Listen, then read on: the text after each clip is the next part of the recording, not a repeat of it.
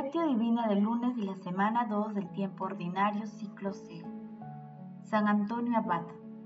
Nadie echa vino nuevo en odres viejos, porque el vino revienta los odres y se pierde el vino y los odres. A vino nuevo, odres nuevos. San Marcos capítulo 2, versículo 22. Oración inicial. Santo Espíritu de Dios, amor del Padre y del Hijo, ilumínanos con tus dones para que podamos comprender los tesoros de la sabiduría que Jesús nos quiere revelar en este día. Otórganos la gracia para meditar los misterios de la palabra y revélanos sus más íntimos secretos. Madre Santísima, intercede ante la Santísima Trinidad por nuestra petición. Ave María Purísima, sin pecado concebida. Paso 1. Lectura. Lectura del Santo Evangelio según San Marcos capítulo 2, versículo 18 al 22. En aquel tiempo, los discípulos de Juan y los fariseos estaban ayunando.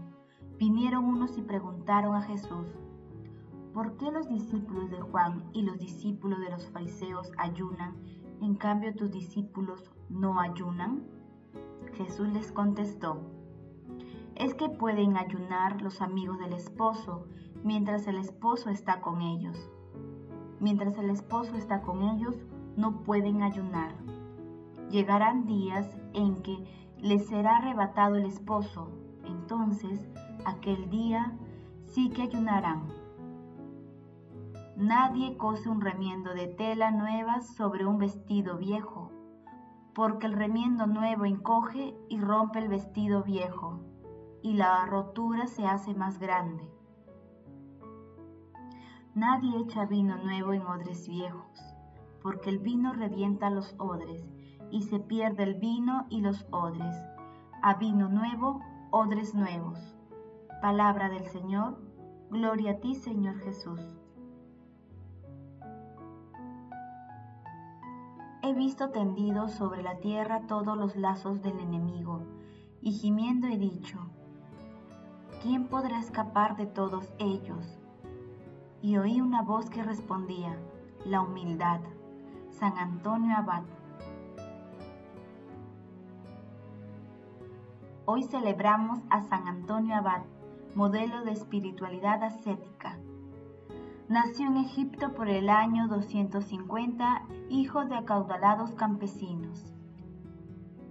Durante una celebración eucarística, escuchó las palabras de Jesús.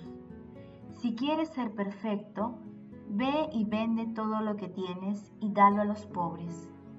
Por ello, al morir sus padres, San Antonio entregó su hermana al cuidado de las vírgenes consagradas, distribuyó sus bienes entre los pobres y se retiró al desierto donde comenzó a llevar una vida de penitencia organizó comunidades de oración y trabajo.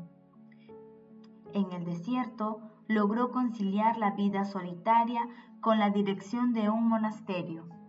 Tuvo muchos discípulos. Trabajó en favor de la iglesia, confortando a los confesores de la fe durante la persecución de Diocleciano y apoyando a San Atanasio en sus luchas contra los arrianos una colección de anécdotas, conocida como apotegmas. Demuestra su espiritualidad evangélica clara e incisiva. Murió alrededor del año 356 en el monte Colcín, próximo al Mar Rojo. Entre los capítulos 2 y 3 de Marcos se identifican cinco conflictos entre Jesús y las autoridades religiosas y fariseos. El primero de ellos está referido al perdón de los pecados, que se ubica en Marcos capítulo 2, versículo del 1 al 12.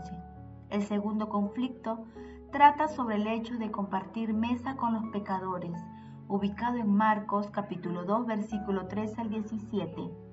El tercero es sobre el ayuno, que corresponde a la lectura de hoy.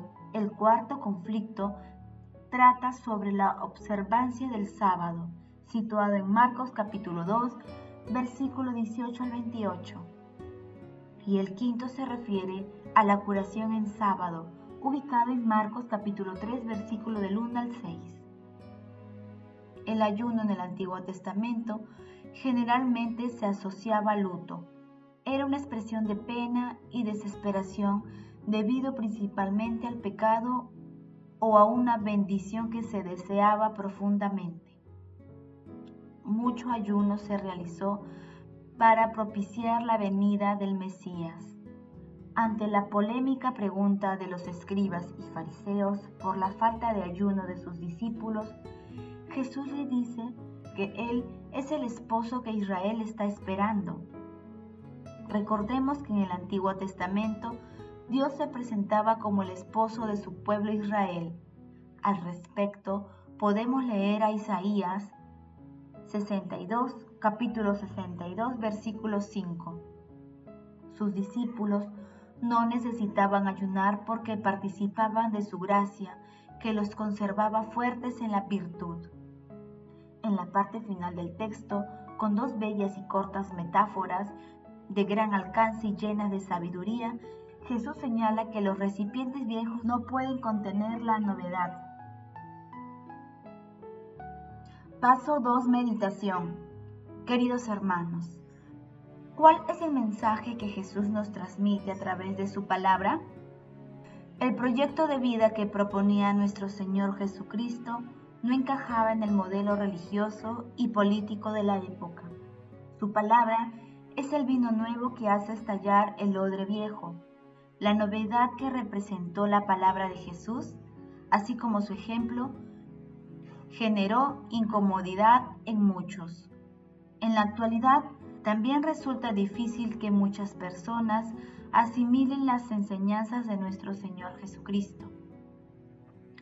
El núcleo esencial del mensaje de hoy está en la renovación interior de cada persona. Como condición esencial para recibir el vino nuevo que Jesús trae, en cuanto al ayuno cristiano, esto no puede ser regido por reglas y normas, sino mediante una relación profunda con nuestro Señor. El ayuno descansa sobre la obra definitiva del Calvario, de donde procede toda la gracia y bendición de Dios. Hermanos, meditando la lectura, intentemos responder. ¿Cuáles son las seguridades a las que queremos aferrarnos para no aceptar el vino nuevo de nuestro Señor Jesucristo? ¿Ayunamos de las cosas y situaciones que puedan alejarnos de Dios? ¿Contribuimos a que nuestras comunidades renueven sus odres? Que las respuestas a estas preguntas nos ayuden a examinar nuestra fe y dejar que actúe en nosotros el vino nuevo del Espíritu de Dios. Asimismo, ayunar de las cosas que nos alejan de los preceptos cristianos. Jesús, María y José nos aman. Paso 3. Oración. Oh Dios, que concediste a San Antonio Abad servirte en el desierto con una vida admirable, concédenos por su intercesión, que, negándonos a nosotros mismos, te amemos siempre y sobre todas las cosas. Padre eterno, haz que el Santo Padre, el Papa Francisco, los obispos, sacerdotes y consagrados, guiados por el Espíritu Santo, nos ayuden a vivir con alegría nuestra vocación cristiana.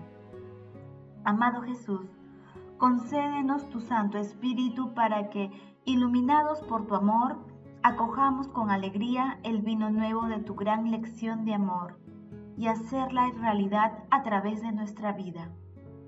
Amado Jesús, misericordia pura, tú que estás sentado a la derecha de Dios Padre, alegra con la visión de tu rostro a nuestros hermanos difuntos. Madre Santísima, Madre de la Divina Gracia, intercede por nuestras oraciones ante la Santísima Trinidad. Amén. Paso 4. Contemplación y acción. Hermanos, contemplemos a Dios con una oración de San Antonio Abad. Ruego por vosotros, noche y día, a mi Dios que les conceda los mismos dones que me ha concedido a mí por su gracia no porque yo fuera digno de ellos, el gran espíritu de fuego que yo mismo he recibido. Recibidlo pues también vosotros. Y si queréis obtener que more en vosotros, presentad antes las fatigas del cuerpo y la humanidad. Presentad antes las fatigas del cuerpo y la humildad del corazón, elevando noche y día vuestros pensamientos al cielo. Pedid con corazón sincero este espíritu de fuego y le será dado. Cuando lo hayáis recibido, os revelará todos los misterios más altos. Os ruego que abandonéis vuestra voluntad carnal y mantengáis la serenidad en cada cosa, a fin de que, con el apoyo del Espíritu Santo, moren en vosotros las potencias celestes y os ayuden a cumplir la voluntad de la Santísima Trinidad. Padre, Hijo y Espíritu Santo, a quien sea la alabanza eterna por los siglos de los siglos. Amén. Queridos hermanos, hagamos el propósito de examinar nuestra vida interior y estar atentos para dejar que el Espíritu Santo vaya purificando nuestro seguimiento. Esforcémonos en identificar aquellas seguridades a las que nos aferramos y que impiden recibir el vino nuevo de la palabra de Dios. Asimismo, que nuestros ayunos nos alejen del pecado. Glorifiquemos a la Santísima Trinidad con nuestras vidas. Oración final. Gracias Señor Jesús porque tu palabra nos conduce por caminos de paz, amor y santidad. Espíritu Santo, ilumínanos para que la palabra penetre lo más profundo de nuestras almas y se convierta en acción. Dios glorioso, escucha nuestra oración. Bendito seas por los siglos de los siglos. Madre Santísima, intercede ante la Santísima Trinidad por nuestra petición. Amén.